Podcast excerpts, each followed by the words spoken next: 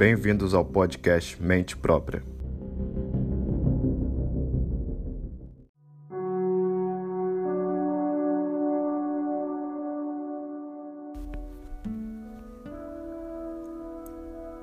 Olá, no último episódio nós falamos sobre os pré-socráticos, né? Vimos que, é claro, não existe uma continuidade direto assim entre os pré-socráticos e a ciência que foi desenvolvida no século XVII, como eu sugeri. Eu vou falar um pouco melhor disso hoje. Os pré-socráticos, a gente está na antiguidade primeiro, quando a gente fala dos pré-socráticos, né? Nos séculos é, 6 ao 5 a.C., mais ou menos ali.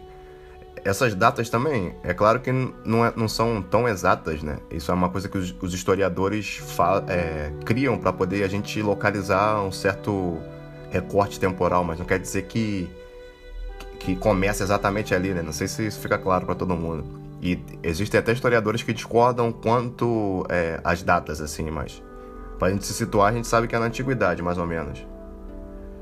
É, então, aí eles é, propuseram, os pré-socráticos propuseram uma transição do pensamento mítico para o pensamento racional, né?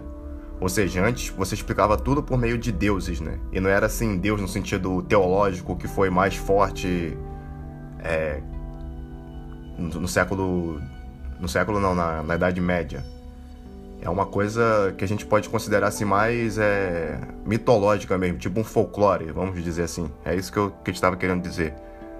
Agora, com os pré-socráticos, você poderia falar: não, a explicação para a natureza está na própria natureza. De que, que tudo é feito? Pode ser água, a água dá origem a tudo, a água se combina de várias formas e forma tudo que a gente vê, entendeu? Aí cada um tinha um princípio fundamental que é chamado que é o arqué, Aí, como eu disse, o Tales tinha a água que era esse elemento. Aí, para o Demócrito e Leucipo, esses elementos seriam o átomo. E vários pré-socráticos tinham várias é, ideias diferentes sobre isso. Na escola do, do Tales, que é a escola do. acho que é dos Milésios que fala.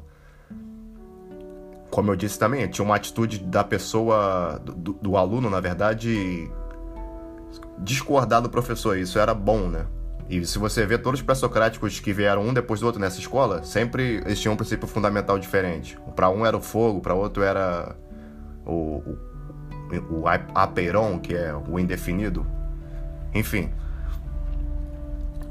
Então, mas a, apesar de todas essas ideias dos pré-socráticos, o filósofo que foi mais influente para os períodos que seguiram, para a Idade Média, no caso que eu estou falando, foi o Aristóteles.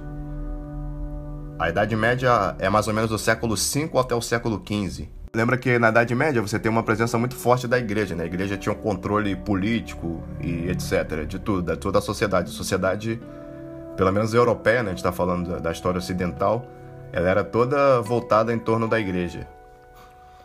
Então a igreja, ela pegou as ideias de Aristóteles e meio que adaptou. Não era um aristotelismo puro, era um aristotelismo meio conveniente, né?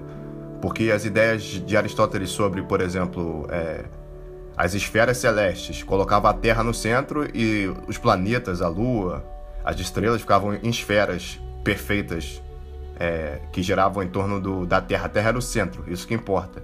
E, e no céu as coisas eram não eram que nem na Terra, sabe? Eu vou falar disso melhor quando eu voltar no Galileu, né? Eu, na verdade eu posso falar agora é, eles achavam, o, os filósofos medievais e os teólogos, que a Lua, por exemplo, era perfeita, o Sol era perfeito, os planetas eram perfeitos. A Terra que era um domínio meio corrompido, sabe? Então, o Galileu, quando ele criou o telescópio, na verdade, ele adaptou né, de uma invenção holandesa, né, o telescópio. Ele pôde olhar para o Sol e a Lua, porque é, na verdade, o telescópio dele é tipo uma luneta, né? Tinha um alcance limitado, né? Você consegue ver até planetas, etc.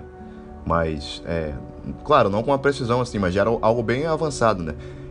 Aí ele viu que o Sol tinha mancha, por exemplo, que a Lua, ela tinha vales e montanhas, sabe? Pedras mesmo, que nem na Terra. Aí é, ficava mais difícil para a igreja defender esse tipo de argumento, né? Porque se você vê aquele aristotelismo que a gente falou, que a Terra estava no centro e tinha os planetas, as esferas girando em torno é, da Terra e que as coisas celestes eram perfeitas, você poderia é, fazer um paralelo com a escritura, né? Os teólogos hoje, não sei se eles fariam isso, mas naquela época você poderia. Alguns teólogos poderiam dizer que é, por causa da escritura, o homem está no centro, de certa forma, né? O universo é criado pra gente é, e os planetas são é, coisas perfeitas, porque tem a ver com o céu, né? O domínio celeste mesmo. Era o céu mesmo, tipo o céu acima da sua cabeça, né? Não era o céu só a parte do, é, do paraíso, etc. E é um pouco complicado falar disso, porque não tem como você falar desse período sem ser uma coisa interdisciplinar. Ou seja, envolve história, envolve teologia, envolve filosofia, envolve física, astronomia.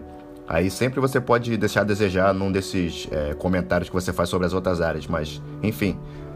É... Então vamos tentar resumir o que, que a gente falou até agora. A gente tinha os pré-socráticos na antiguidade, quebrando, fazendo uma transição do pensamento mítico para o pensamento natural. Só que a filosofia que veio depois, que foi a de Aristóteles, é que foi mais influente para a posteridade, né?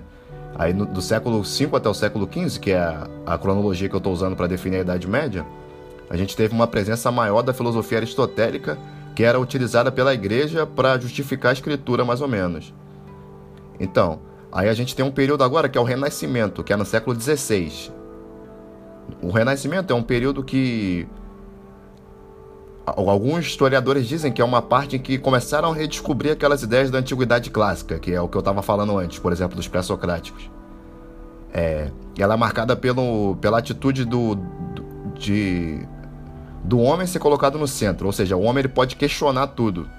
Porque antes, na Idade Média, você precisava da autoridade da escritura, você precisava de alguém da igreja para poder ler a Bíblia para você, interpretar para você e te dizer o que está acontecendo. Era uma coisa revelada. Tipo, quem é você para poder perguntar de que, que é feita a lua? Você não leu a escritura? Não, a escritura fala que é isso. Entendeu? Aí no Renascimento, não. Você é que está no centro. Você pode perguntar, ué, vamos ver do que, que a lua é feita? Você poderia fazer isso. Essa atitude, pra gente também parece uma coisa banal, mas não, não, não era.